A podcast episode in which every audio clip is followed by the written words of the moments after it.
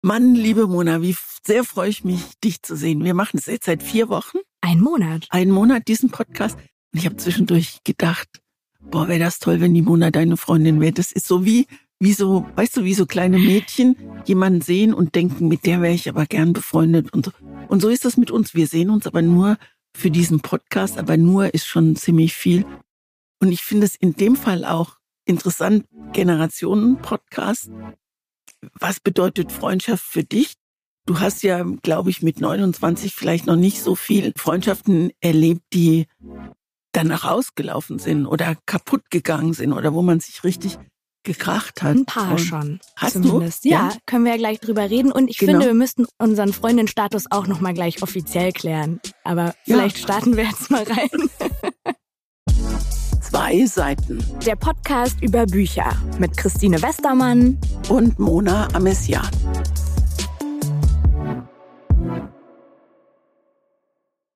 Starten wir einfach rein, indem ich dich mal frage, wie kann man gut Freund mit dir werden? Also, da fängt schon an, weil ich finde das ganz schwer zu definieren. Ab wann ist eine Person meine Freundin? Deswegen ist das auch so spannend. Ich, ich habe hier auch auf dem Zettel stehen, Christine vorsichtig fragen, ob sie eine Freundin von dir ist oder nicht. Warum ist man da, weil man Angst vor Zurücksetzung hat? Oder Ich glaube, weil das im Erwachsenenalter nicht mehr so klar definiert ist wie als, als Kind. Da ist so die anderen Kinder, mit denen ich äh, so abhänge, mit denen ich mich treffe, das sind dann automatisch meine Freundinnen. Aber im Erwachsenenalter unterteilt sich das in Bekannte, Kolleginnen, Kollegen, Nachbarin. Ist meine Nachbarin, ab wann ist die meine Freundin? Wenn ich jetzt mal einmal die Woche einen Kaffee mit der trinke, ja oder nein? Sind wir Freundinnen, wenn wir jetzt hier zusammen freiwillig diesen Podcast machen und uns mögen? man eiert ja auch bei dem Wort rum. Also man, man sagt ja nicht. Mir hat mal jemand gesagt, als ich gesagt habe, dann habe ich dem erzählt, du bist, äh, du bist ein Freund von mir. Und dann hat er gesagt, Vorsicht, wir kennen uns gut, aber um Freund von mir zu sein, braucht's noch ein bisschen. Oh. Und das hat mich ziemlich, äh, wie soll ich denn sagen, verschreckt ist das falsche Wort, aber es war so, ich habe mich geschämt. Wie ich eine mich, Zurückweisung. ein ja, bisschen, genau. Ne? Ich habe mich für mich geschämt, dass ich diesen Status Freund einfach angenommen habe und er noch gar nicht so weit war. Aber wann ist denn dann für dich der Status Freund oder Freundin erreicht? Also wie würdest du das definieren? Ich glaube, das kann man nicht definieren. Das ist, das spürst du. Das ist so ein, das ist ein Gefühl. Ich weiß es nicht. Ich habe mal im Duden nachgeguckt, tatsächlich, weil ich es auch nicht wusste. Und ich, ich lese es dir erstmal vor. Der Duden sagt, eine Person, die einer anderen Person in Freundschaft verbunden ist. Also das ist ja Das ist ja gar nichts. super schwammig. Ja. Das ist überhaupt nicht. Und dann habe ich so ein bisschen überlegt und die einzige Definition, die ich für mich, für mich so finden kann, ist Freundin oder Freunde, richtig gute, also die, bei denen ich wirklich sagen, die gehören zu meinen Ängsten, die erkenne ich in Situationen, die nicht alltäglich sind. Also entweder in einer Situation, in der es mir wahnsinnig gut geht und ich einen großen Erfolg habe und ich sehe, wer sich wirklich mitfreut, oder wenn es mir sehr schlecht geht und ich sehe, wer trotzdem da bleibt. Mhm. Und wenn so normaler Alltag ist, mag man viele Menschen, aber so richtig, wer bleibt? Wie gut kannst du Ehrlichkeit aushalten, wenn sie von Freunden kommt? Ich wünschte besser, ich wünschte aber auch manchmal, das müsste man häufiger. Also ich, ich habe ich hab das Gefühl, dass schon viele Menschen auch nicht so, so gerne ehrlich sind. Wie ist das bei dir? Also hast du einen Freundeskreis, der sehr ehrlich ist und, und so direkt gerade raus? Oder seid ihr da auch eher so in, in Watte, was ja auch schön ist? Naja, erst ist es, erst plänkelt's mal so oberflächlich vor sich hin. Und wenn man dann aber diskutiert und ans Eingemachte geht, da sitze ich auch manchmal da, lehne mich zurück und denke, mein lieber Mann, Mike, das hätte ich auch nicht gedacht, dass du so denkst oder so. Ne? Und dann ähm, kann es auch richtig, also kann es auch richtig ordentlich zur Sache gehen. Aber ich glaube, das ist das, was eine Freundschaft auszeichnet, dass es ordentlich zur Sache geht und es ist ein gutes Fundament da, auf das du dich immer wieder stellen kannst und wa- was stabil ist Mhm. einfach. Hast du denn einen großen Freundeskreis, würdest du sagen? Das ist eine gute Frage. Weiß nicht, ob ich einen großen. Nee, ich glaube nicht. Also wenn ich mir so überlege, äh, wir haben gerade Urlaub gemacht mit Freunden, dann kommen nicht so viele Freunde in Frage, wo du weißt, es läuft absolut, also einer trägt morgens die Flaschen weg, die man abends ausgetrunken hat und man muss nicht sofort aufstehen und beim Abwasch helfen oder so. Das finde ich, wenn es so, wenn es Geben und Nehmen ist und wenn sich dieses Geben und Nehmen im Gleichgewicht hält, wobei Freundschaft kann ja auch manchmal nur geben sein, ne? Oder nur nehmen sein. Und ich wollte auch gerade sagen, Urlaub ist natürlich die Königskategorie, ne? Also mit, mit wem man in den Urlaub, äh, da muss man ja wirklich schon, um zusammen in den Urlaub zu fahren, sehr, sehr eng befreundet sein und so. Das muss irgendwie auch, auch nochmal auf einer anderen Ebene so passen. Ja, und ich glaube, es muss auf einer intellektuellen Ebene, so blöd sich das jetzt anhört, also dass man miteinander auch äh, diskutieren kann und sich mal richtig auch die Meinung äh, sagen kann. Es muss aber auch auf einer emotionalen Ebene passen. Ne? Wenn jemand nicht gut drauf ist, dass man den annimmt, aufnimmt mhm. oder ihn einfach in Ruhe lässt, mhm. je nachdem, wie die Situation ist. Ich finde es ein spannendes Thema. Wir brauchen eigentlich gar kein Buch mehr. Wir können einfach mal über, über Freunde reden. Ja, und ich habe dich ja gerade gefragt, wie, ob dein Freundeskreis groß ist. Wie ist und, deiner? Ja, da, ich habe mich, hab mich das nämlich dann auch gefragt, wenn ich dich das frage, müssen wir vielleicht auch mal irgendwie definieren, was bedeutet denn ein großer Freundeskreis oder nicht. Und da gibt es eine offizielle Definition, was äh, ich gar nicht so genau wusste. Aber ähm, die Wissenschaft und Forschung sagt, 10 bis 15 Personen nennt man seine Freunde, also es sind so Durchschnittswerte, auf die man sich immer verlassen kann, auf die man immer zählen kann. Ungefähr 50 sind Bekannte. Ach komm. Die würde man zu so einem runden Geburtstag einladen. Zu 150 haben wir soziale Beziehungen, das sind so Kollegen, Nachbarn und so. Alles andere sind Menschen, die man einfach grüßt und kennt. Davon kann man aber nicht mehr als 1000 verarbeiten. Kennst du 1000 Leute? Habe ich mich dann auch gefragt. Ich glaube nicht, aber ich bin ja auch erst 29. Wie ist es bei dir? Ja, wenn ich mir das so überlege, müsste ich wahrscheinlich 20.381 kennen oder so. Nein, ich weiß nicht, ob ich 1000 Leute kenne es würde schon daran scheitern, dass ich mir die Namen nicht merken kann. Ja, sagen die ja auch hier, die Wissenschaftlerinnen und äh, Wissenschaftler. Aber weil du das gerade so angesprochen hast ähm, am Anfang und gesagt hast, du glaubst, dass du natürlich auch mehr Freundschaften schon hast gehen sehen. War das dann mit Absicht? Also ist das dann, bist du gut im Schlussmachen mit Freunden, wenn du merkst, das passt nicht mehr? Oder hat sich das dann einfach auseinandergelebt? Sind Menschen von dir gegangen? Also was, was hattest du da im Kopf, als du das gerade gesagt hast? Also ich habe zwei Freundschaften im Kopf. Bei der einen, das ist eine Freundin, die ich kennengelernt habe, als wir beide 20 waren. Und sie hat ganz schnell hintereinander drei Jungs gekriegt, ein Jahr zwei Jahre, drei Jahre, also wirklich so. Oh. Und wir sind in Urlaub gefahren und wir waren wirklich Buddies, also wir waren wirklich richtig gute Freunde. Und das ist auseinandergelaufen, weil sich ähm, unsere Leben in eine andere Richtung entwickelt haben. Jetzt gar nicht, weil Fernsehen, Radio und überhaupt, sondern weil der Kopf von uns beiden in eine andere Richtung gegangen, wo du auf einmal merkst, es ist nur anstrengend, es zieht mir die Energie raus und ich krieg nicht zurück. Mhm. Und wo ich irgendwann dann begriffen habe, dass, und jetzt ist diese Freundin gerade gestorben und das war wirklich, das war so ein Punkt. Und sie ist genauso alt wie ich, also sie hat im August Geburtstag und wird 75, ich eben im Dezember. Und das war auf einmal ganz nah und da war das auf einmal ganz traurig und sie ähm, hatte auch Alzheimer mhm. und ich habe sie in den letzten 20 Jahren nicht mehr gesehen. Und sie hat noch ein paar Mal versucht, mich anzurufen und das waren total nervige Anrufe. Und anstatt die anzunehmen und zu sagen, pass mal auf, es funktioniert nicht mehr, habe ich mich einfach gedrückt. Mhm. Und das treibt mich eigentlich jetzt noch um, muss ich sagen. Und das andere ist eine wirklich sehr, sehr gute Freundin. Und da habe ich auch gemerkt, dass ich mehr mehr Kraft brauche, als ich von ihr bekomme. Mhm. Und ich habe das leider öffentlich mal erzählt in einem Podcast. Und im Podcast ist sie auch in der Öffentlichkeit, sie oder? Ist auch ein bisschen in der Öffentlichkeit mhm. und sie hat diesen Podcast gehört. Und das war natürlich der wirklich wirklich der GAU für diese Freundschaft. Was und, hat sie dann gesagt? Also wie wir haben uns ordentlich ausgetauscht, weil ich hatte auch meine Gründe, warum es so war, aber sie hatte natürlich noch viel bessere Gründe, weil das ist ja Verrat in aller Öffentlichkeit gewesen wenn sie diesen Podcast hört und den wird sie hören,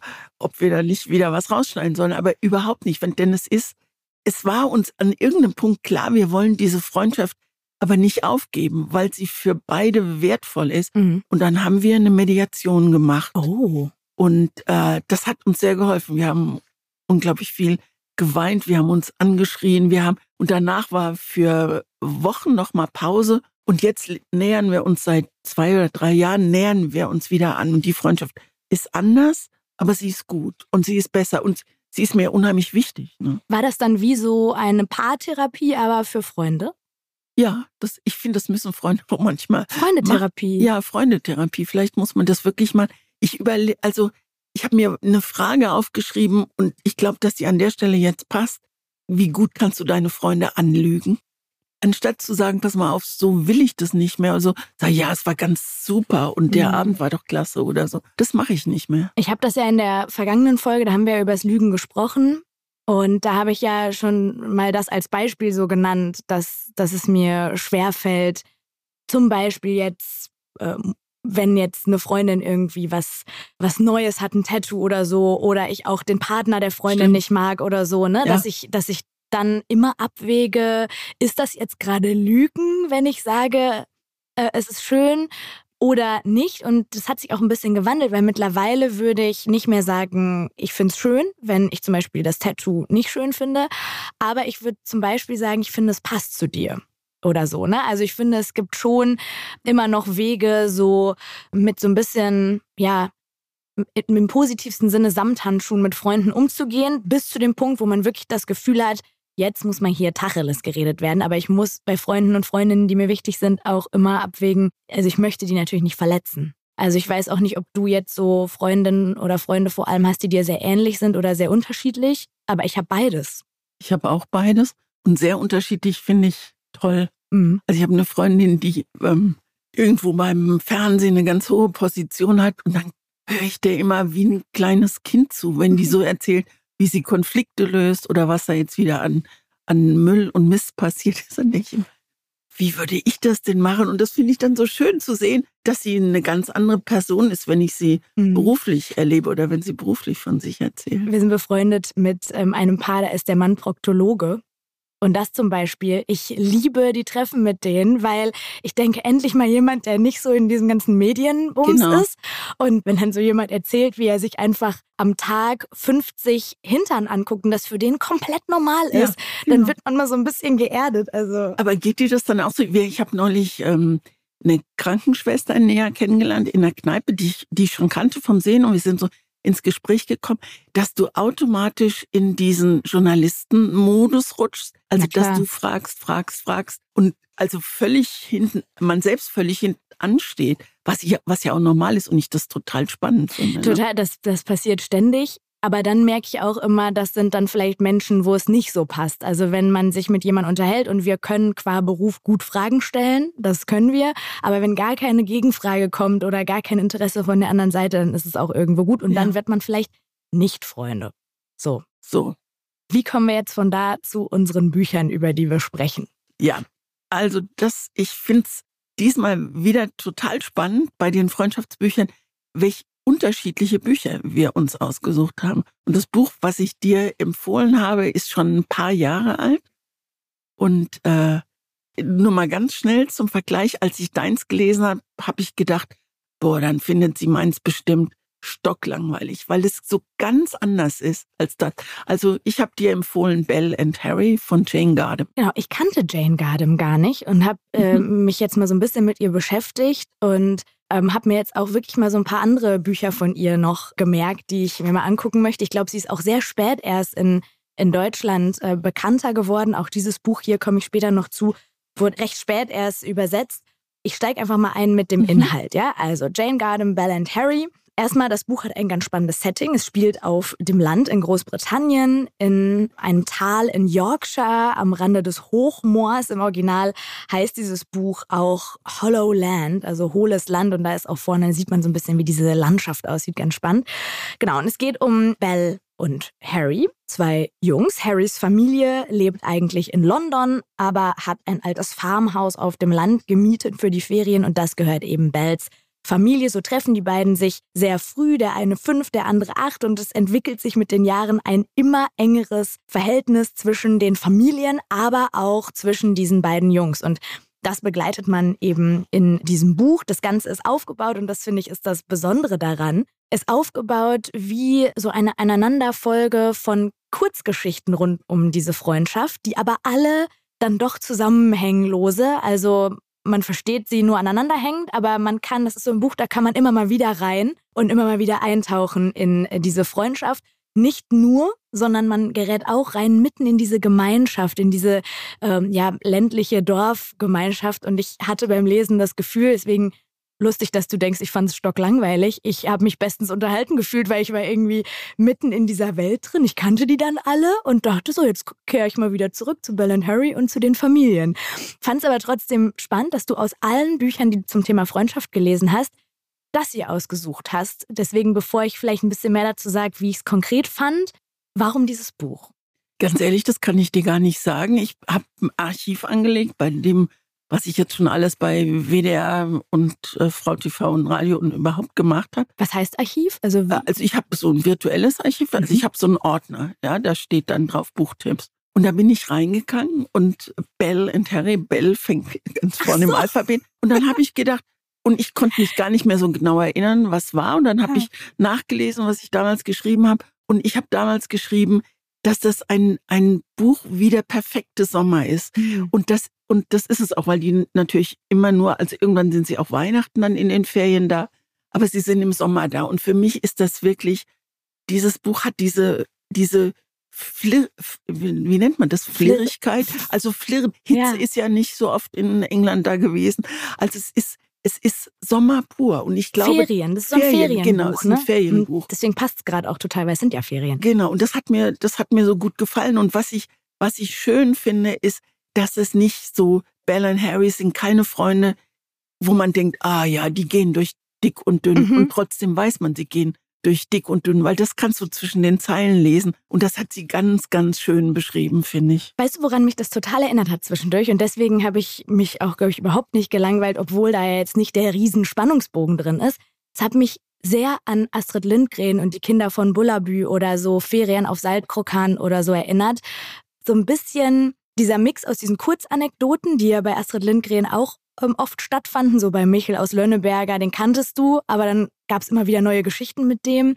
Und so ein bisschen dieses Schelmische. Was sie hat einen unheimlich hat. trockenen und Witz, finde ich. Also Humor weiß ich gar nicht. Aber das sind manchmal, haut die so Sätze raus, da hast du schon drüber gelesen und gehst dann wieder zurück und denkst, was war das denn? Und kannst mal kurz laut lachen. Und das ist, äh, es passiert ja auch eine Katastrophe nicht, aber es könnte eine Katastrophe mhm. passieren in dem Buch. Und mit welcher Leichtigkeit sie das erzählt, das finde ich so schön, dass du nicht denkst, oh Gott, jetzt mittendrin passiert doch noch was, ich sag mal nichts. Genau, also aber es ist auch, also ich war auch total fein damit, also es passieren ja schon Dinge, aber ich wäre auch fein damit gewesen, wenn nichts passiert, weil das ist so ein Buch, das lebt von anderem als von den riesen Irrungen und Wirrungen da drin, sondern es war eher so, dass man Spaß oder dass ich Spaß hatte an diesen kleinen die hat viel so Karikaturen, finde ich, da drin von Figuren. Dann kommt äh, der Vater von Harry ist ja Journalist und dann kommt irgendwann eine Journalistenkollegin aus London und das ist die Institution. Und es ist halt wirklich eine, also die, diese Person wird so total überhöht auf so, aus so einer kindlichen Sicht irgendwie. Aber man weiß, es hat einfach eine erwachsene Frau geschrieben, die das anscheinend noch sehr gut kann, sich in so ein junges, unverblümtes, auch so ein bisschen naives, aber lustiges Denken reinzufühlen. Und an der Stelle finde ich es ganz schön, es wird ja, werden ja immer die Ferien beschrieben und irgendwann kriegst du mit, es sind gar nicht diese ersten Ferien, sondern es sind bereits die fünften, es sind die zehnten, mhm. es sind die zwanzigsten und dann, dann lebst du dieses Leben mit und die beiden sind eigentlich schon, ich sage jetzt nicht wer, schon längst verheiratet und haben, und das ist so schön, dass du so in, in ganz kleinen Nebensätzen äh, mitkriegst, wie diese ganze Geschichte von den Kindern, die zu Erwachsenen werden, wie, wie die sich entwickeln. Und ich habe gerade nachgeguckt, das sind gerade mal so knapp 190 Seiten, also auch wieder ein ganz dünnes Buch. Und deswegen, sie geht da ja schon in großen Schritten so durch. Und was ich auch so mochte, ist, dass es ganz viel um so kleine Erlebnisse geht, die fast auch so ein bisschen ins Magische ja driften. Also dann geht's um Geister, dann gibt's einen Wasserfall, der sich im Winter in einen Kronleuchter aus Eis verwandelt. Ja, schön, ne? genau. Und, und es gibt einen tollen Großvater, der am Ende dann noch ziemlich viel bewegen kann. Und ich habe selbst keinen Großvater gehabt, deswegen bete ich ja, immer Großväter so ein bisschen. Und vor allem welche, die nicht so schrullig sind. Ja, ne? Also genau. der ist halt, eigentlich ist niemand in diesem Buch schrullig, außer sie sollen es sein. Also zum Beispiel gibt es ja diese Eierhexe, die auch eine Rolle spielt und bei der man äh, sich die einfach komplett vorstellen kann im Kopf. Und, ähm, und was ich, ich habe mir hier, äh, das machst du ja sonst immer, dir Sätze rauszuschreiben. ich übrigens auch äh, so einige Nachrichten zu bekommen dass sich Menschen gewünscht haben, du mögest doch bitte einfach diese Sätze alle jetzt schon mal untereinander notieren und irgendwann ein Buch rausbringen, nur mit den schönen Sätzen. Mit den schönen Zitaten. Das ist aber schön. Aber hier habe ich mir rausgeschrieben, äh, so ein Beispiel für äh, so eine kindliche Beobachtung.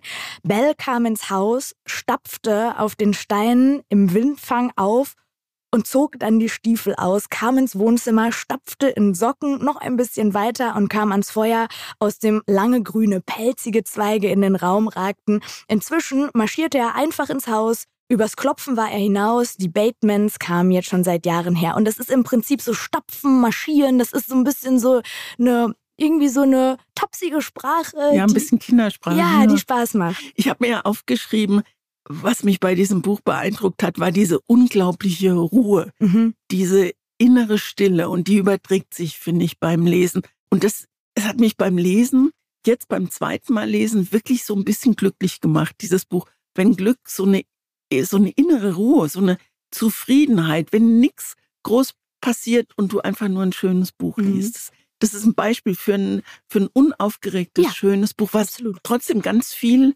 ganz viel, wie soll ich denn sagen, Menschlichkeit vermittelt. Ne? Ich habe ein, es ist kein wirkliches Aber, weil es, es hat sich dann geregelt in meinem Kopf, aber ich habe nachgeguckt, wann es rauskam, als ich es dann auch gekauft habe und habe gesehen 2020 und dann habe ich kannte Jane Gardam nicht, also habe ich gedacht, das Buch ist von 2020.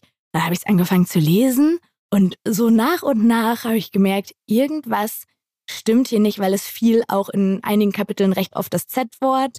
Also es waren dann auch so Voraussagen für die Zukunft, die irgendwie nicht so richtig Sinn gemacht haben, bis ich dann nochmal genauer recherchiert habe und gesehen habe, dieses Buch ist 1981 zum ersten Mal erschienen und habe dann gesehen, es ist 2020 zum ersten Mal ins Deutsche übersetzt worden. Das heißt, das ist, glaube ich, ganz gut, wenn vor allem vielleicht jüngere Menschen das jetzt lesen und die dann so ein bisschen geschockt sind, wenn dann da häufiger mal Worte fallen, die man heute so einfach nicht mehr sagt oder sagen will, auch nicht schreiben würde oder auch einfach auch so Sprache, die vielleicht heute so ein bisschen aus der Zeit gefallen wirkt. Als ich das dann wusste, dass das Buch von 1981 ist und die Vorhersagen, die sie macht, die macht sie für Ende der 90er Jahre, dass er jetzt auch schon wieder für uns 20 Jahre weg liegt, ähm, habe ich es nochmal lieber gelesen, weil ich dann ähm, das besser das einordnen schön. konnte. Also weil es nicht, also auf mich hat es nicht altmodisch gewirkt. Also es ist so ein bisschen, das spielt halt, oh jetzt wollte ich gerade sagen, spielt halt auch auf dem Land.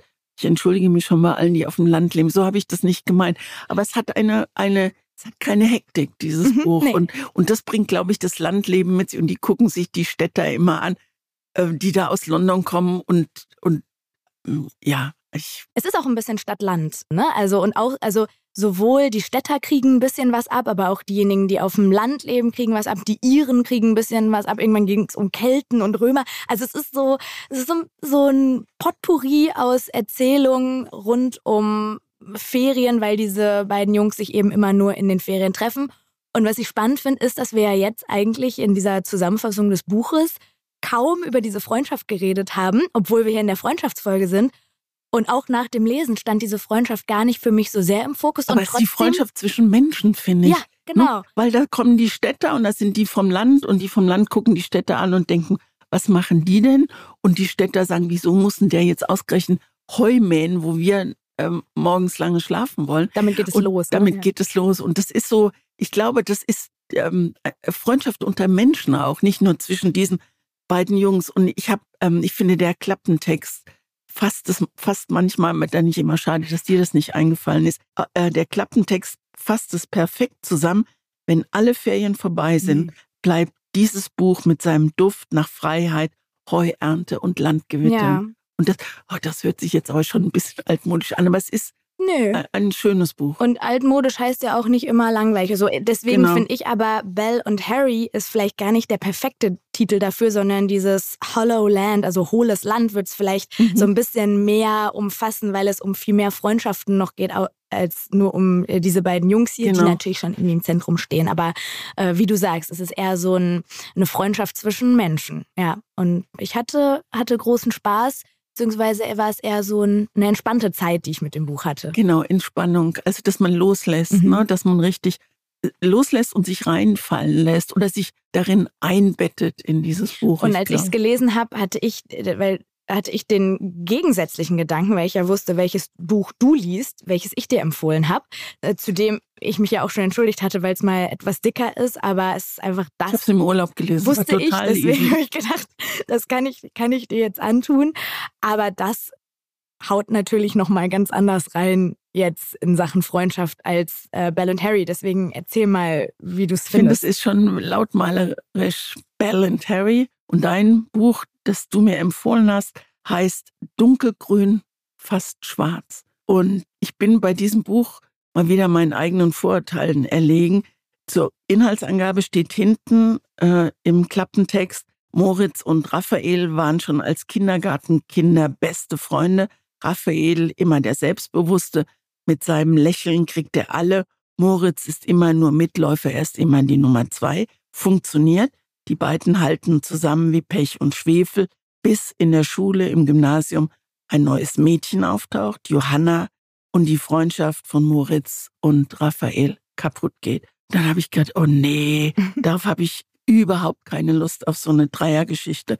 Frau macht Jungs Freundschaft kaputt. Und wie sehr habe ich mich geehrt.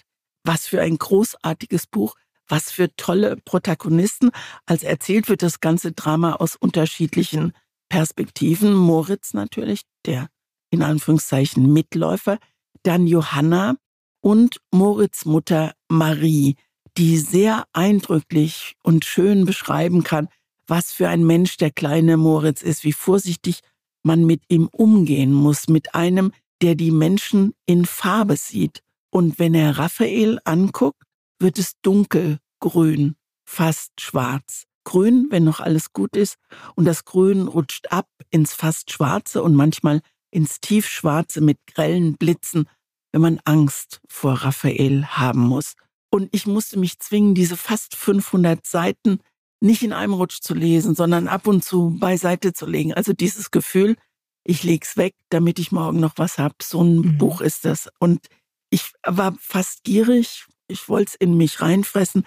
Und je näher es auf diesen fulminanten Schluss zuläuft, desto größer beim Lesen die Besorgnis, das Schwarze mhm. könnte siegen. Und hinten drauf hat jemand geschrieben, oder vorne auf dem Cover steht das, was für ein Plot, was für Figuren, welche Sprache, welche Tiefe hat ein Kollege vom Fokus geschrieben. Und er hat es damit, finde ich, mhm. perfekt zusammengefasst. Oh, es freut mich echt doll, Hast dass du, du Sorgen? Das nicht Sorgen, aber ich war mir nicht sicher, ob hm, ich weiß gar nicht, wie ich sagen soll. Es ist ja jetzt keine klassische Freundschaftsgeschichte, sondern es geht ja hier wirklich schon um eine sehr vergiftete Freundschaft. Also Raphael, es, den, den habe ich schon sehr gehasst beim Lesen. Ich finde, aber zwischendurch habe ich ihn auch schon so ein bisschen angebetet ist zu ja, viel. Ja, genau, das will er ja. Ja, ja. Genau, das ist ja das, hat was geklappt er hat bei geklappt, Westermann, ne, ja. Genau. Also jetzt bin ich heute hier, die sich die Sätze rausschreibt, aber ich habe auch hier dieser Punkt, dass Moritz denkt, dass er nur neben Raphaels Strahlkraft bestehen kann, wird hier an einer Stelle ganz deutlich. Da sagt er, er sieht aus wie einer, der das Leben leicht nimmt, weil es das Leben gut mit ihm meint. Man bekommt das Gefühl, etwas von dieser Leichtigkeit könnte abwerden, stünde man nur nah genug bei ihm. Aber solche Freunde kenne ich oder habe ich auch. Das wollte ich dich gerade fragen. Ja, also äh, ich erinnere mich vor allen Dingen an Gym Gymnasiumzeiten, wo es, ich bin in so einer Schule aufgewachsen, wo die Mädchen erst ganz spät, habe ich gesagt, in der Schule aufgewachsen. Lieber Gott, ich bin auf eine Schule da wächst gegangen. man ja auch ein bisschen mit auf. Wo Co-Edukation erst ganz spät eingeführt wird. Es waren nur Jungs, aber wo man, wo man dann da auch steht und denkt, ah Mensch, so ein Typ. Achso, also du warst erst auf einer Mädchen. Bin einmal sitzen geblieben, da war es ganz normal, Mädchen, Jungen. Und dann habe ich meine Mutter überredet, mich doch auf so eine Jungenschule, weil das fand ich ganz. Moment, du warst dann alleine auf einer Jungenschule? Als Nein, die hatten gerade erst die so, Co-Edukation eingeführt okay. und in unserer Klasse waren 20 Jungs und zwei Mädchen. Oh. Und selbstverständlich war ich mit dem, das Mädchen war meine beste Freundin, die heute in Amerika lebt und wir haben null Kontakt. Nur um mal nochmal eine ganz außergewöhnliche Art der Freundschaft zu beschreiben oder der nicht mehr Freundschaft zu beschreiben. Und das ist spannend, das ist nämlich auch ein Punkt, wenn ich an die Schule denke und an Freundschaft und an Freundschaft heute, finde ich es heute sehr viel schöner, Freundinnen und Freunde zu haben, weil es ja schon als Kind so ist, dir werden so ein bisschen die Leute vorgesetzt, mit denen du dann Freundin werden musst. Also, ne, du kommst in eine Klasse und da musst du irgendwen finden. Aber es kann ja auch total gut möglich sein, dass unter den 25 Leuten, die da sitzen, zufällig gerade mal niemand ist, der jetzt im normalen Leben so dein, dein Funken so auch spüren würde. Oder was noch schlimmer ist, wenn, wenn die dich nicht wollen. Gibt Also wenn auch, du dich, wenn klar. du versuchst, dich vielleicht in eine bestehende Gruppe Hm. reinzudrängen, ich merke gerade, was das für ein äh, weites Feld Das ist. ist ne? riesig weit und äh, was ich gerade nur sagen wollte, ist, ich, ich glaube, man macht es dann irgendwie. Also jetzt so wie du mit der Freundin dann, weil es war das einzige Mädchen, was ich als Vorstellung wirklich Hammer finde. Äh, da habe ich vielleicht gleich auch noch eine Frage. Und dass man dann danach, wenn man erwachsen wird, auf einmal so losgelöst davon ist und gucken kann, ah, da im Fitnessstudio ist doch jemand. Da gehe Mhm. ich von mir selbst aus hin, weil ich den Ort mag. Und da ist irgendwie immer eine neben mir am Laufband und irgendwie finde ich die voll nett. Soll ich die nicht einfach mal fragen, ob wir jetzt mal einen Kaffee trinken? Und man sucht sich so ein bisschen mehr Mhm. die Leute in, in einem größeren Radius. Und früher war das alles so sehr eingeengt, kann funktionieren, muss aber nicht. Ich habe tatsächlich auch gar nicht so viele Freundinnen noch äh, von früher. Aber das mit diesem äh, jungen, jungen Mädchen früher, weil das ja auch hier in dem Buch eine Rolle spielt und da auch das auch ein ganz großer Punkt ist mit dieser Johanna da drin. Wie hast du das erlebt früher? Weil mh, es ja auch hätte sein können, dass du dann äh, da in eine Jungsklicke reinrutscht. Oder war das ab- also ausgeschlossen? Mit, mit, mit der Freundin Ingeborg, ähm, wenn die morgens nicht in der Schule war, wusste ich, sie sitzt im Café Knauer in Mannheim. Und dann war mir in der dritten Stunde auch schlecht. Und dann bin, haben wir uns im Café Knauer getroffen und haben Butterbrötchen mit Kakao getrunken. Und äh, wir waren wirklich, ich habe mich dann in ihren Bruder verliebt und habe mich in ihrem, mit ihrem Bruder auch verlobt. Und dieser Bruder, mit dem ich schon lange keinen Kontakt mehr, der ist in Mexiko zum zweiten Mal verheiratet. Also also war das alles zur Schulzeit noch oder danach? ähm, also in, in, in ihrem Bruder habe ich mich schon zur Schulzeit verliebt und als ich dann Abitur hatte, konnte ich dann auch machen, was ich wollte. Mhm. Ich merke gerade, wenn man da mal so anfängt zu erzählen, könnte man, Ich höre dir sehr ganze- gerne zu. Ich glaube, wir hören dir alle sehr Roman- gerne zu. könnte man ganze Romane schreiben. Aber ähm, ja, Ingeborg war ein ganz wichtige, ein ganz wichtiger Mensch in meinem Leben. Und die ist, hat sich dann in einen Amerikaner verliebt und ist mit dem nach Amerika gezogen. Dass ich so eine ganz äh, unangenehme Trennung hin, hinter mir hatte oder mittendrin war, besser, bin ich zu ihr nach Amerika zum Trösten gefahren. Mhm. Und das war eigentlich der Sprung nach San Francisco, weil wir damals dann in San Und Francisco. dann warst du auch länger da, ne? da war ich zehn Jahre dann Mhm. so, jetzt lass uns bitte Nee, weil weiter. ich, äh, ich glaube, du bist auf Ingeborg gekommen, weil ich ja dieses Zitat hier vorgelesen habe und du gesagt hast, du hast auch solche Freunde, bei denen man das Gefühl hat, man steht neben denen und ein bisschen von deren Strahlkraft Unbedingt, weg. War dass sie so, denken, ah, die gehört zu denen. war die sie muss so jemand, Ingeborg? Oder Ah, Ingeborg hat mir meinen ersten Liedstrich gemacht und hat mich in Klamottenfragen beraten und so. Also das ist wirklich so eine, so eine Mhm. gut, und die war gut in Mathematik und ich war Immer besser in gut. Deutsch und so. Und dann ging das ging ganz gut, wir beide. Aber es war keine toxische Freundschaft wie hier, weil das, das gibt es ja auch manchmal, dass man wirklich merkt, ein Freund tut mir nicht gut und das merkt Moritz ja hier im Buch auch. Irgendwann äh, kann er mit etwas mehr Weitblick auf diese Freundschaft zu Raphael zu, äh, zurückgucken und bemerken, der war also gar nicht so gut für mich, wie ich immer dachte. Mir hat gut gefallen, äh, wie in Rückblicken erzählt wird. Also du gehst manchmal weit zurück in die Kindergartenzeit der beiden, dann bist du wieder in der Gegenwart. Und mich hat, ich habe gemerkt, wie sehr ich in diesem Buch oder mit dieser Geschichte lebe, weil ich einen, einen solchen Brass auf, auf diesen Raphael hatte. Mhm. Ne? Und was mich ein bisschen gewundert hat, ich habe das eigentlich fast gehofft, dass es am Ende nochmal ein spezielles Kapitel gibt mit der Überschrift Raphael, wo Raphael, Hast du es gehofft? ich habe es gehofft, mal von seiner Seite erzählt, weil das hätte ich, die Seite fehlt mir ein bisschen. Und wenn wir schon fast beim, beim Schluss dieses Buches sind, den Schluss fand ich, also das war so, war riesen aufgebaut bis dahin. Und dann ist es so wie so ein Soufflé in sich zusammengefallen. Aber vielleicht Ah. ist es, vielleicht ist dieses stille Ende vielleicht genau das Richtige, weil es ist eben nicht ein Raphael-Ende, ein, ein glänzendes oder ein sensationelles oder eins, eins, wo alle drauf gucken sollen, sondern es ist ein Moritz-Ende.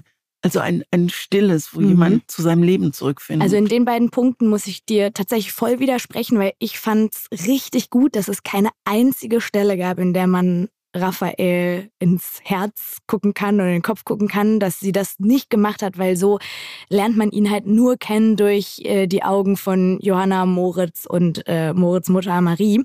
Und ich fand ihn so schlimm, diesen Typen, dass ich hätte das, glaube ich, gar nicht gelesen. ich fand ihn furchtbar.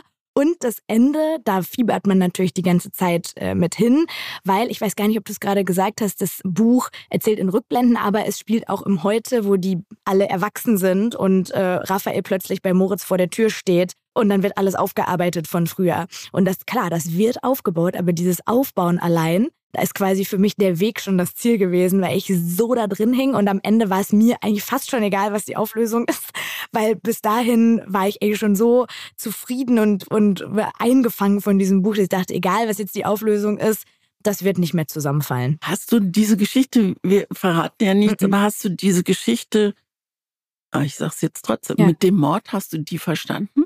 Oder ist die, das ist ja gerade ganz gut, dass die so, finde ich, so in der Luft hängt. Du ahnst nicht, was, du weißt nicht so genau, was er gemacht hat. Mhm. Aber was er gemacht hat, war, also Raphael, ist mhm. wohl richtig schlimm gewesen. Also ich sag dir ganz ehrlich, diese. War nicht wichtig, ne? Ich habe das 2018 gelesen und ich habe jetzt nicht nochmal alle 500 Seiten gelesen, weil ich eigentlich dachte, Feigling. ich hätte das Buch noch total parat im Kopf. Aber ehrlich gesagt habe ich nicht. einen Mord gar nicht mehr im Kopf. du, weißt also du, was es fließt Blut irgendwann. Ja? Ja. Und ein Schuss fällt. Ich habe ich hab eher diese Dreiecksgeschichte tatsächlich im Kopf äh, mit den Dreien, die bei mir so hängen geblieben ist. Aber das ist ja auch total spannend, ne?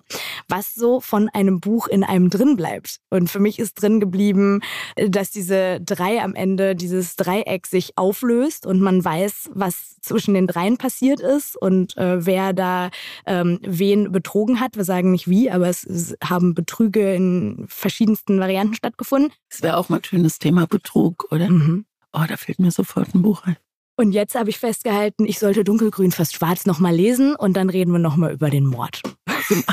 Lies es nicht nochmal, der Mord ist gar nicht so wichtig. Aber genau. Wollen wir zum Schluss nochmal in unsere Rubrik eintauchen, die wir übrigens in den ersten vier Folgen gleich zweimal vergessen haben. Da wurde ich auch darauf hingewiesen. Bei Instagram hat jemand Ist uns nichts eingefallen oder waren wir einfach so in die in den Büchern ja, wahrscheinlich? Ich glaube, ne? wir haben, wir sind, genau. wir, wir, sind ja noch dabei, uns einzugrooven hier. Genau. Also, ne, deswegen jetzt kommt das hier. Eine Frage, zwei Seiten. So, die Frage ist doch, Mona, wie gehst du mit Büchern um? Und eigentlich ist mir das jetzt schon unangenehm, weil, also ich habe es meinem Mann erzählt, was wir für eine Frau, und dann sagte, hat der sinngemäß gesagt, oh Gott, ja, weil. also ähm, mit Umgehen äh, meinst du ja genauer so beim Lesen, wie behandeln wir Bücher? Also ich behandle ein Buch wie einen Menschen. Ich fasse ihn gerne an. Also wenn ich was mag, dann fasse ich gerne an. Und so sehen meine Bücher auch aus. Aber du knickst ja nicht die Ohren von Menschen ein. Äh, du knickst sehr viele Seiten von Büchern ein. Also wenn man, schade, dass das hier nicht Fernsehen ist, weil deine Bücher sehen komplett ungelesen aus und meine sehen aus, als hätte ich sie zehnmal gelesen. Beschreib doch mal. Also du, ich, ich kann davon ja auch nochmal ein Bild teilen, aber wie gehst du vor? Weil ich schlage hier eine Seite auf, sehe sofort eingeknicktes Ohr oben und unterstrichen und Striche an der Seite. Was bedeutet so, das alles? Die Striche an der Seite sind Stellen, die ich mir merken möchte. Ich kann, mir, kann nicht alle Stellen, die ich gut finde, auch dann immer verwenden. Aber ich äh, mache Eselsohren rein. Es geht, ich habe neulich mal jemanden gesehen, der hat damit er sich die Stellen merken kann, diese Post-its, diese, ja. diese so Gibt ganz es, ordentlich. Ich, einige, dann, die das machen. Ja, so. Mhm. Und mein Buch sieht eben, und ich schreibe dann auch mit, als ich jetzt unsere Bücher gelesen habe, habe ich keinen Kugelschreiber gefunden. Und da habe ich einen sehr schönen Buntstift gefunden. Ja, ich sehe es hier, gelb, einen gelben Buntstift. Ja, der schreibt aber in ach allen so, Farben. Nein, ach so, wirklich einen Buntstift. Ja, so einen richtigen Bunt, der war noch irgendwo. Und dann habe ich gedacht, wie schön ist das Hatte denn? Ich also ewig ich nicht mehr in der Hand. Wie so, toll. Sogar damit hast du sogar geschrieben. Ja. Manchmal kann ich es dann nicht mehr lesen, aber ähm, mir, also ich komme mit dem System wunderbar zurecht. Aber machst du das dann auch? Also zum Beispiel jetzt, wenn du im Bett liest, nimmst du dann auch den Stift mit ins Bett und äh, machst das, markierst Manchmal dann da? sieht die Bettwäsche dann auch dann, weil ich den auch, weil ich den auch verliere dann unterwegs. Aber die Frage ist doch, lassen wir uns doch nicht bei dem, also mir fällt gerade ein Schulkamerad ein, wo der Lehrer das Schulbuch von ihm gesehen hat und gesagt hat, das Einzige, was noch fehlt, ist eine Salamischeibe als Lesezeichen. Das gab's mal irgendwo in der Bibliothek, haben die nach ganz, ganz vielen Jahren alte ja. Scheibe Cheddar-Käse als Lesezeichen gefunden. Bei mir ist es einfach so, ich habe mir das irgendwann angewöhnt, in ein Buch nicht reinzuschreiben und nichts zu knicken. Aus zwei Gründen. Zum einen hat sich das für mich ein bisschen zu sehr nach Uni-Textlesen angefühlt, wo man immer durch Texte gegangen ist mit so einem Textmarker und sich Sachen daneben geschrieben hat. Und es war nicht so praktikabel für mich, weil ich dann oft auch einfach irgendwo lag, dann hatte ich irgendwie keinen Stift parat, dann, ne, so, äh, dann habe ich auch gedacht, hey, es soll das am Ende hängen bleiben, ne, was einem auch so hängen bleibt. Und wenn der Mord mir nicht hängen bleibt, ja, aus dunkelgrün fast schwarz, dann ist das halt so. Und äh, fahre damit eigentlich ganz gut, was ich mache. Und da wirst du jetzt die Hände über den Kopf zusammenschlagen, weil ähm, natürlich habe ich dann auch irgendwann gemerkt, ich muss mir mal das ein oder andere Zitat merken oder die ein oder andere Stelle. Und was ich immer parat habe, ist mein Handy. Hilfe. Und dann fotografiere ich die Seiten ab und nachdem ich ein Buch gelesen habe, kann es manchmal sein, dass ich 15 Fotos von Buchseiten habe. Das sind, die sehen dann einfach so aus. Ich habe gerade mal mein Handy ja. rausgeholt. Das sind dann einfach ganze Buchseiten. Und dann muss ich einfach immer, wenn ich mir die Fotos angucke, nochmal gucken, welchen Satz wollte ich denn da. Also es ist das Umständlichste, was man machen kann. Also du würdest mir schon recht geben, dass man mit dem Buntstift oder mit dem Kuli schon da drin rum ich wusste, dass wir zu dieser Conclusio kommen, aber ich habe gedacht, ich halte mal hier die, Generation, die digitale Generation. Ist völlig hoch. okay. Was also. ich so also ganz schön finde, wenn ich manchmal, äh, also wir machen ja oder haben noch nicht gemacht aktuelle Bücher, also die gerade erschienen sind. Was wir auch machen können, unsere Bücher liegen ja so zwei, drei, mhm. fünf, sieben Jahre zurück. Ähm, und wenn ich die aufmache, dann liegen da Flugtickets oder Zettel vom Supermarkt. Selbstverständlich steht da was drauf, weil ich mir irgendwas. Also es sind dann nicht Lesezeichen, wollte. sondern das sind eher Notizen dann. Ja, das sind Notizen, aber es ist ganz schön, dass du denkst, ach was, in mhm. dem Portugal-Urlaub habe ich das Buch. Ich kann mich nicht mehr an den Urlaub erinnern, aber an das Buch. Und das ist, äh, das finde ich ganz schön, dass sich so Leben durch die Bücher zieht. Ja, und ich bin auch total deiner Meinung, Bücher sollen leben. Und Bücher, ich, äh, die sehen nicht so neu bei mir aus, weil ich dann Angst habe, die zu knicken oder so, sondern es ist einfach nicht meine Art, damit umzugehen. Aber genauso wie es verschiedene Menschen gibt, die verschieden miteinander umgehen, kann man ja auch unterschiedlich mit Büchern umgehen. Und wenn das hier dein Weg ist und das mein ich Weg finde immer noch ähm, Paperback. Wir haben ja jetzt zwei Paperback-Bücher vorgeschlagen. Also ich habe hab die beide noch in, im, äh, Original. im, Original. aber die gibt es mittlerweile beide im Taschenbuch. Ist vielleicht auch wichtig für alle, die reinlesen möchten, gibt genau. es. Mhm. Und die Buchhändler kriegen, also wenn du, du gehst ja auch auf Lesereise mit deinem Buch und ähm, ich, wenn ich mein Buch aufmache, das ist ja noch, da habe ich natürlich auch drin rumgeschmiert. Dein Exemplar so liest du immer aus dem, aus dem gleichen. Ja, ich ja. musste schon die, den Umschlag austauschen, weil der Umschlag sah so aus, als wäre das Buch zehn Jahre alt. Und was ich oft mache, ist, dass ich in der Mitte aufmache und das, Einmal so, da, so da kriegen Buchhändler die Herzattacke, weil es macht ja auch ein Geräusch. Das aber, da muss ich ehrlich sagen, das verstehe ich nicht das, wichtig sollte denen doch sein, dass man sie liest und dass man Spaß an den Geschichten hat. Und ob man jetzt das einmal knickt, ja, wenn man danach so, dann besser lesen kann. Und man kann ja, also wenn ich ein neues Buch aufklappe und das nur so in so einem 30-Grad-Winkel, weil ja, ich Angst habe, da kommt ein Knick dran, ja. dann bin ich ja schon aus der Geschichte raus, bevor ich irgendwie drin bin. Ich bin froh, dass ich in, dich wenigstens in eine kleine Ecke. Unordnung schieben Aber konnte. ich, also meine Bücher werden niemals so aussehen wie deine. Das kann ich dir versprechen. Boah, Springert. Genau. Und du kannst mir, glaube ich, auch versprechen, dass du niemals mit dem Handy Seiten fotografierst. Auch wenn ich es mir so recht überlege, du müsstest mir mal zeigen, wie das mit dem Fotografieren geht. Nein, das kann Nein. ich mittlerweile. Sehr gut. Oh Gott. Ja. So, nächste Woche. Nächste Woche ähm, machen wir in unserem Podcast Dunkelheit. Für alle, die sich jetzt wundern, weil wir gerade in der hellsten Jahreszeit stecken und uns auch vielleicht gerade mal freuen, dass man so ein bisschen durchatmen kann in Ferien und so. Wir hatten ein bisschen Bock, mal sowas Antizyklisches Antizyklisch zu machen. Warum soll man im November dunkle Bücher nee, vorstellen? Im ne? November werden genau. wir über Sommerbücher sprechen. So machen wir das. Also, dein Buch heißt? Mein Buch heißt Arbeit. Also ganz kurzer Titel, ist geschrieben von Thorsten Nagelschmidt und es ist ein Buch, das in einer Nacht spielt. Also wirklich nur im Dunkeln in Berlin. Man begleitet verschiedene Personen, die in dieser Nacht arbeiten, während die meisten anderen schlafen oder zum Beispiel feiern. Und ich sage an dieser Stelle nur dazu, ich finde dieses Buch handwerklich fantastisch. Es hat mich sehr unterhalten, sehr beeindruckt und ich freue mich, dass du es noch nicht kennst, hoffentlich. Ich kannte es nicht. Und äh, werde nächste Woche drüber sprechen. Und mein Buch heißt Bis ich wieder atmen konnte. Der Autor ist Lorenzo Amori. Und Lorenzo äh, ist Musiker gewesen. Ich sage gewesen, weil er es nicht mehr sein kann. Er ist bei einem Skiunfall, ist er gegen ähm, äh, den Pfeiler eines Skilifts gedonnert und querschnittsgelähmt. Und wie er sich aus dieser Dunkelheit, die in seiner Seele und damit auch in seinem Leben herrscht, wie er sich da wieder rausgeholt hat und immer wieder zurückgefallen ist, das erzählt dieses Buch. Äh, es ist traurig, es ist aber gleichzeitig auch ein, ein unheimlich witziges Buch. Also ich habe auch eine Menge gelacht. Ich bin sehr gespannt drauf. Ich kenne nämlich auch weder ihn noch dieses Buch, hab's notiert, werde es lesen bis zur kommenden Woche und dann freue ich mich richtig doll drauf, mit dir zum nächsten Thema zu springen, zur Dunkelheit. Und da freue ich mich auch. Und jetzt geht's noch darum, wenn ihr, wenn Sie Fragen haben zu unserem Podcast, äh, wie macht ihr das? Setzt ihr euch zusammen, wenn ihr lest oder was euch immer auch einfällt? Und ich weiß, dass da ganz viele Fragen kommen, weil Mona hat mir vorhin eine Liste gezeigt, die Fragen, die Menschen zu Christine Westermann gestellt haben. Also ich bin gespannt auf Fragen, Mona sowieso. Unsere Mailadresse ist post.zweiseiten.eu und die eine oder andere beantworten wir bestimmt auch. Du wirst mich dazu zwingen, so ich wie ich kenne.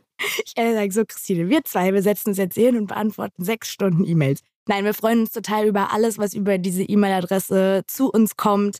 Fragen, Anregungen, äh, Kritik, aber auch natürlich Themenvorschläge. Also es kamen schon einige, die wir uns mit auf unsere Liste geschrieben haben, auf die wir gar nicht gekommen wären. Die merken wir uns und dann findet ihr vielleicht euer Thema irgendwann bei uns wieder. Und natürlich hilft es uns sehr, sehr, sehr, wenn ihr den Podcast bewertet und weiterempfehlt. Und die Glocke aktiviert. Das hat jetzt keiner gesehen, dass du einen erhobenen und, Zeige. Es ist wichtig, habe ich gelernt. Folgen und auf die kleine Glocke bei Spotify klicken. Das war mir auch, gar, man lernt ja nicht aus, ne? Dass das. Ich so lerne es zum ersten Mal, aber ja. alles gut.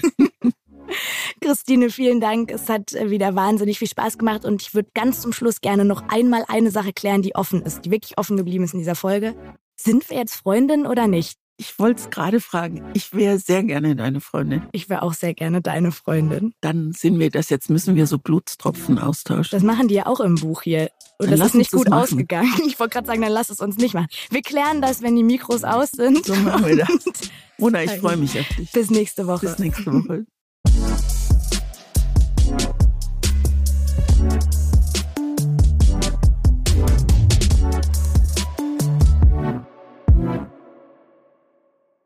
Dieser Podcast wird produziert von Podstars bei OMR.